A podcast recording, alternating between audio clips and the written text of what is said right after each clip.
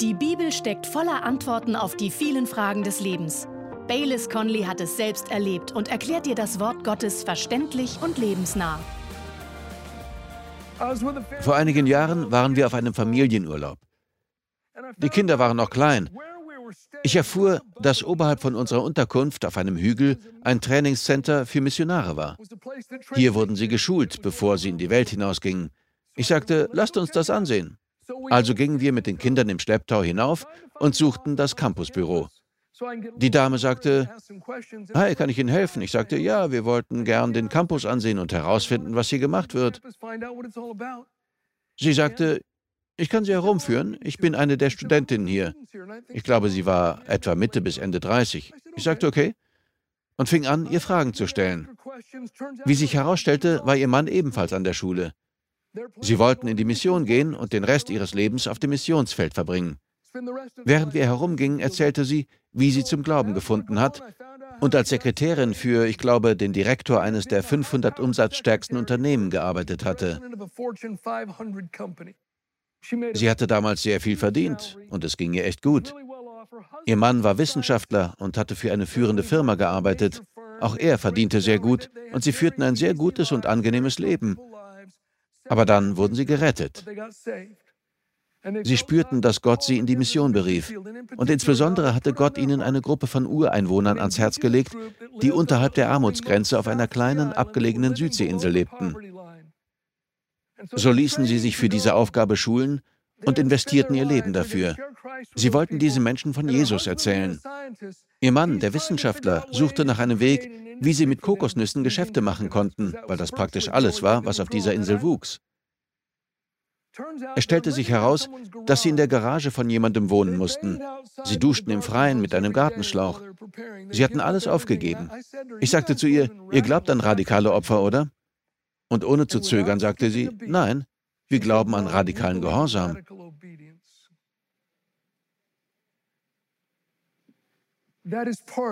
Das ist ein Teil des Christentums, Freunde. Aber der Teufel wird immer versuchen, uns von dem Weg des Gehorsams gegenüber Gott abzubringen. Verstehen Sie mich nicht falsch. Ich weiß, dass Gott uns alles reichlich gibt, damit wir es genießen können. 1. Timotheus 6, Vers 17. Ich spreche nicht von einem Leben, dem alle Freude und alle Güte genommen ist, noch über ein Leben, in dem es gar nichts Gutes gibt. Aber Gott wird jeden von uns, der mit ihm lebt und seinen Überfluss genießt, dazu aufrufen, um seines Reiches willen Opfer zu bringen uns selbst zu verleugnen, unser Kreuz aufzunehmen.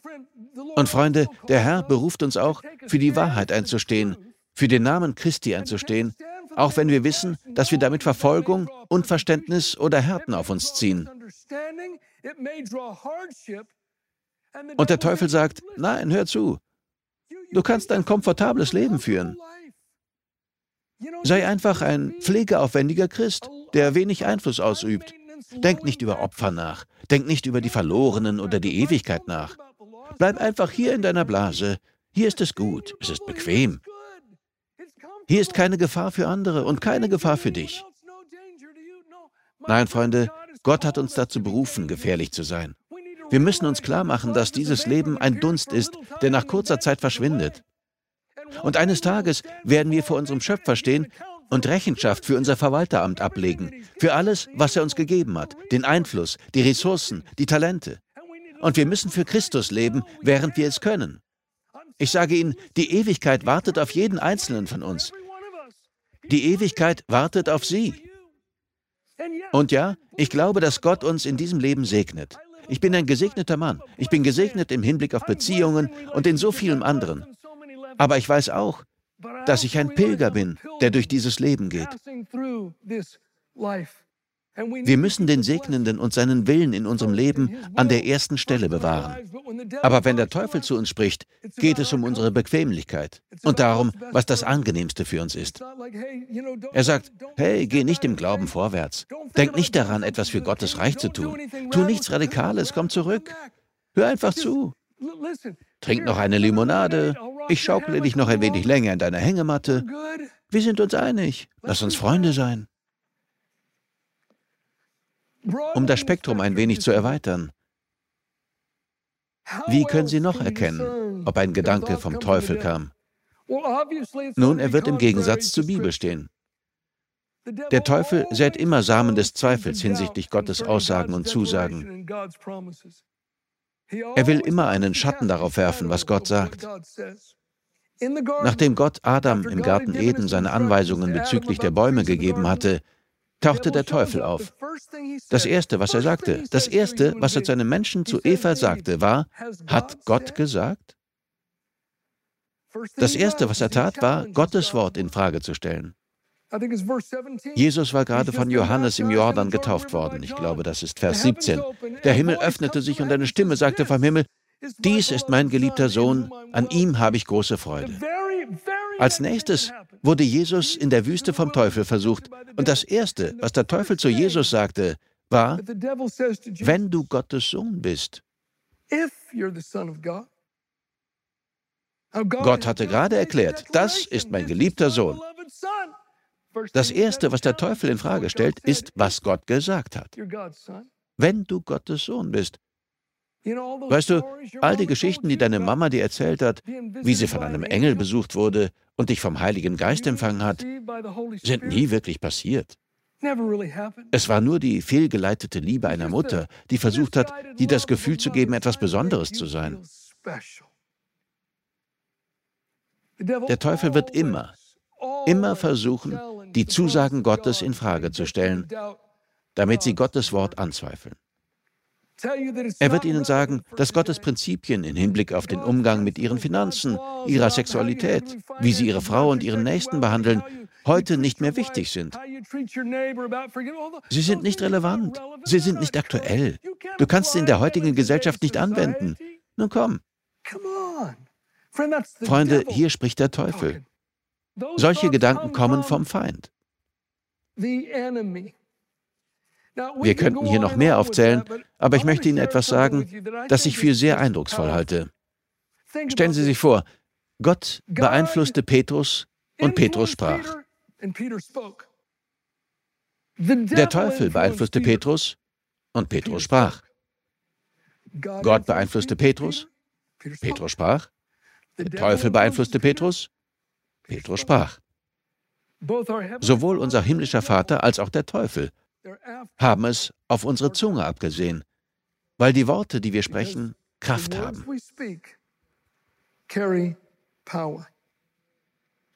In Sprüche 18, Vers 21 heißt es, wer gern redet, muss die Folgen tragen. Denn die Zunge kann töten oder Leben spenden. Beachten Sie diese Verse. Jakobus 3, Verse 2 bis 4. Wir alle machen viele Fehler. Aber wer seine Zunge im Zaum hält, der kann sich auch in anderen Bereichen beherrschen. Wir können ein großes Pferd lenken, wohin wir wollen, wenn wir ihm ein Zaumzeug anlegen. Und mit einem winzigen Ruder lenkt der Steuermann ein großes Schiff, selbst bei heftigem Wind, wohin er will. Hier werden also unsere Zunge und die Worte, die wir sagen, mit dem Zaumzeug eines Pferdes und dem Ruder eines Schiffs verglichen. Manche von Ihnen haben vielleicht meine Mama gekannt, als sie noch auf der Erde war, und vielleicht wissen Sie, dass sie eine begnadete Reiterin war. Sie wuchs auf einer kleinen Vieh-Ranch in Florida auf. Man setzte sie auf einen Pferderücken, noch bevor sie laufen konnte. Ich habe unzählige Male gesehen, wie meine Mama gegen die besten Cowboys antrat, die man sich vorstellen kann, und meistens ritt sie ohne Sattel. Sie war ein Wunder auf dem Pferd. Dementsprechend setzte sie auch meine Schwester und mich auf ein Pferd, als wir noch klein waren. Wir ritten oft aus, und das meistens früh morgens, wenn die Pferde noch fit waren. Ich weiß noch, wie wir einmal im Stall waren.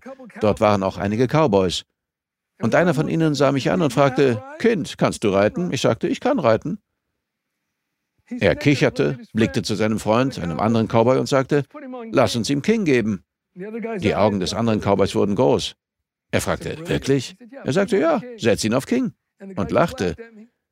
Sie brachten dieses riesige, kastanienbraune Pferd. Und ich setzte mich mit meinen 33 Kilo auf ein 600 Kilo schweres Pferd. Innerhalb von 30 Sekunden versuchte King mich an einen Zaun abzuwerfen und dann ging er durch. Von einem Baum hingen lange Äste herab und er versuchte mich an einem Ast abzuwerfen. Ich duckte mich im Sattel und er fing an zu buckeln. Aber nach etwa zehn Minuten verstanden King und ich uns. King begriff, dass ich der Chef war. Und innerhalb von zehn Minuten schaffte ich es, dass dieses Pferd rückwärts ging, galoppierte, nach links und nach rechts drehte und alles tat, was ich wollte. Ein kleiner Junge mit 33 Kilo lenkte mit dem Zaumzeug dieses große Pferd. Es heißt, wenn wir unsere Zunge beherrschen, beherrschen wir auch unser Leben. Und dann sagte er, wie das Ruder eines Schiffs. Ich stand am Seal Beach Pier, als die Queen Mary 1967 in den Long Beach Harbor fuhr. Ich weiß nicht, ob Sie schon einmal auf diesem Schiff gewesen sind. Es ist riesig und massiv. Und wenn man nach oben in das Ruderhaus geht, findet sich dort ein Steuerrad für den Kapitän. Er kann es mit einem Finger drehen und es steuert das Ruder. Selbst wenn ein Sturm aufkommt, kann er das Schiff dorthin lenken, wo er will. Jakobus sagte, mit unserer Zunge, mit den Worten, die wir sprechen, bestimmen wir die Richtung, die unser Leben nimmt, wie bei einem Pferd und dem Schiff. Hören Sie, was er als nächstes sagt. Das ist sehr tiefgründig. Jakobus 3, Verse 5 und 6. So kann auch die Zunge, so klein sie auch ist, enormen Schaden anrichten. Ein winziger Funke steckt einen großen Wald in Brand.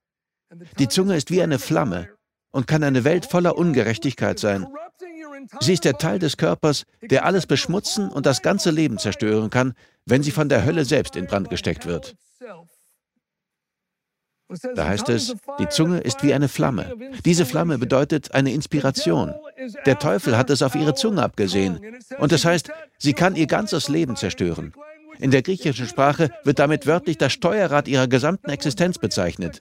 Mit anderen Worten, jeder Aspekt ihres Lebens. Sie haben dieses Steuerrad.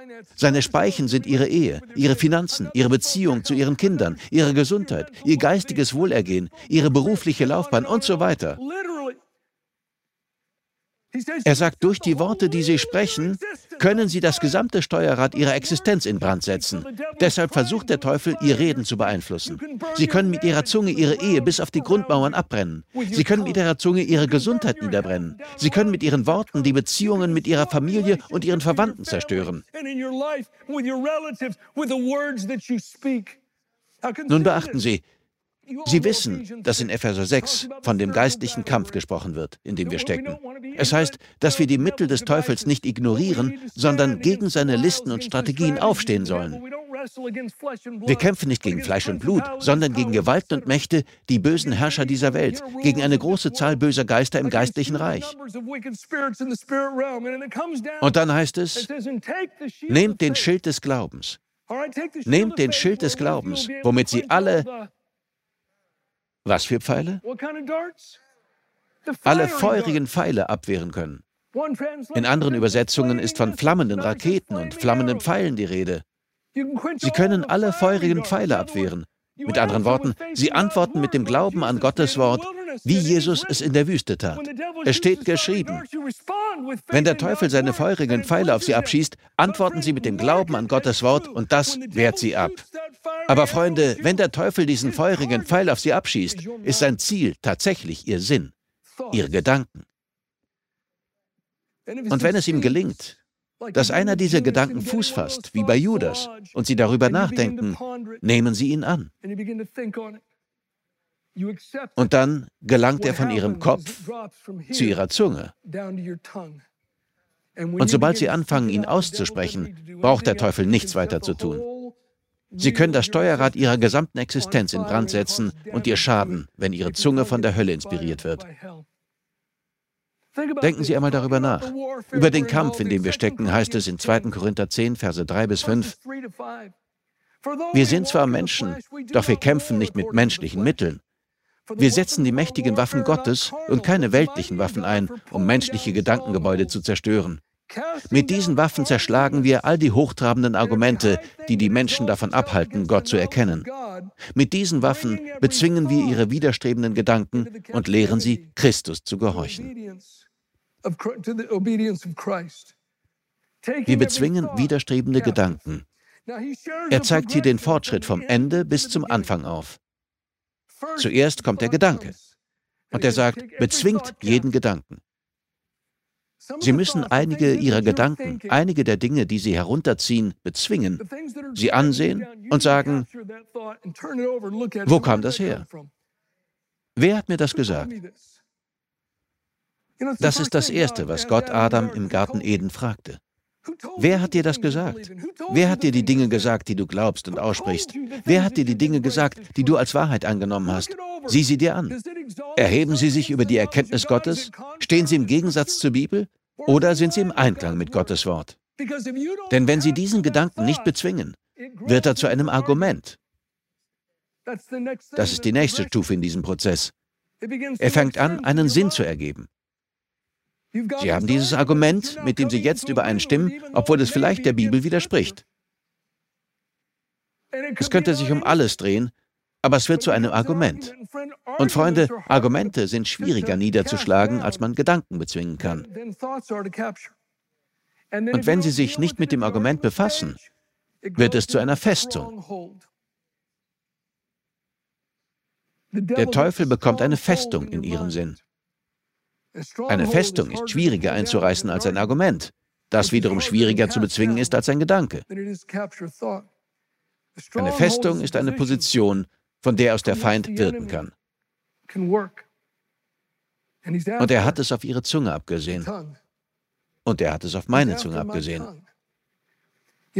Ich hatte einmal einen Freund namens John. Ich schätze, wir alle waren mal eine Art Brandstifter. Wir alle haben als kleine Jungen mit Streichhölzern gespielt. Aber John war der schlimmste von uns. In seinem Garten bauten wir eine kleine Festung. Sie grenzte an eine Seite des Hauses. Eines Tages spielte John dort mit Streichhölzern und sie fing Feuer. Er versuchte es zu löschen, aber die Flammen schlugen an einer Seite nach oben und plötzlich am Haus hoch und in der ganzen Nachbarschaft breitete sich Rauch aus. Alle sahen es. Seine Mama kam heraus und sah, dass die Festung brannte und die Flammen die Hausseite hinaufkrochen. Sie nahm den Gartenschlauch und schaffte es, das Feuer zu löschen. Ein paar Tage später fuhr ich mit dem Fahrrad zu John, um mit ihm zu spielen. Ich fragte seine Mutter, kann ich mit John spielen? Sie sagte nein. John kann heute nicht herauskommen. Ich sagte wirklich? Sie sagte ja. Komm rein, Bayless, ich zeige es dir. Im Wohnzimmer stand eine große Tafel. Er musste tausendmal schreiben, ich werde nicht mehr mit Streichhölzern spielen. Ich werde nicht mehr mit Streichhölzern spielen. Ich werde nicht mehr mit Streichhölzern spielen. Freunde, der Teufel schießt feurige Pfeile ab. Und wenn wir den Gedanken nicht bezwingen, wird er zu einem Argument. Wenn wir das Argument nicht niederschlagen, wird es zu einer Festung. Und dann fangen wir an, es auszusprechen. Und dann trifft das Streichholz die Reibefläche und Sie haben ein Feuer.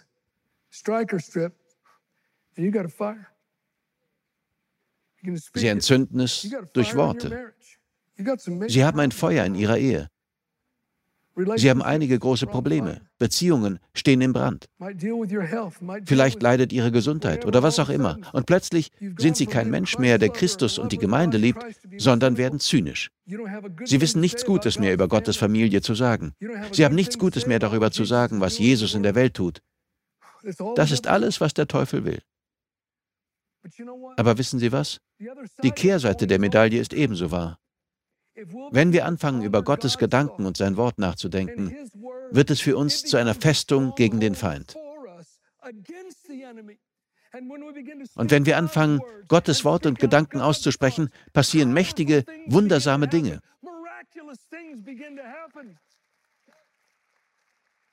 Überlegen Sie mal. Ich habe das schon so oft gesagt. Römer 10, Verse 9 und 10. Jemand erzählt Ihnen vom Evangelium. Sie hören, dass Jesus Gottes Sohn ist dass Gott ihn gesandt hat und der bereitwillig auf diese Welt kam, einer von uns wurde, ein sündloses Leben führte und von eifersüchtigen Händen ergriffen, geschlagen, einem Scheinprozess unterzogen und gekreuzigt wurde. Und dort am Kreuz legte Gott die Strafe für die Sünde der Welt auf seinen eigenen Sohn, und dieser starb als Stellvertreter für die Welt. Und Gott löschte unsere Schuld aus. Am dritten Tag wurde Jesus von den Toten auferweckt. Sie hören also das Evangelium, der Gedanke. Sie denken darüber nach und der Heilige Geist beginnt zu wirken. Ja. Weißt du was? Ich glaube das. Römer 10, Verse 9 und 10. Wenn du in deinem Herzen glaubst, dass Gott Jesus von den Toten auferweckt hat und ihn mit deinem Mund als Herrn bekennst, wirst du gerettet werden. Sie fangen an, diese Worte zu sprechen, und sie sind so kraftvoll. Sie verändern sie und machen sie zu einer neuen Schöpfung in Christus. Dieses Bekenntnis nimmt das sündhafte Wesen aus ihrem Geist und legt das Wesen Christi in sie hinein.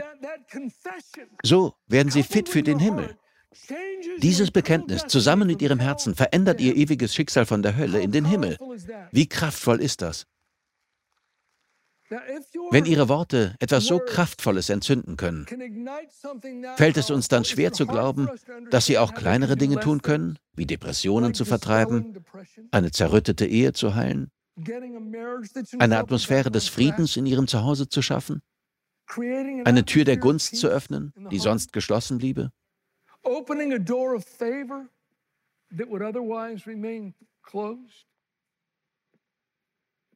Nein, Freunde, Gedanken haben Kraft. Und ja, das meiste von dem, was in unserem Kopf vor sich geht, sind nur wir. Und ich übertreibe nicht. Aber da sind definitiv einige Gedanken, destruktive Gedanken, spaltende Gedanken, lähmende Gedanken, die vom Feind kommen. Und worauf er aus ist, ist unsere Zunge. Gott, der Vater, inspiriert ebenso. Unsere Zunge sucht nach Inspiration. Meine Zunge sucht nach Inspiration. Und wenn wir Gottes Gedanken, Gottes Ideen, Gottes Wort akzeptiert haben und anfangen es auszusprechen, werden sich die Dinge verändern. Wir danken dir fürs Zuhören. Weitere Predigten sowie eine tägliche Andacht von Baylis findest du kostenlos auf baylis-conley.de. Gott segne dich.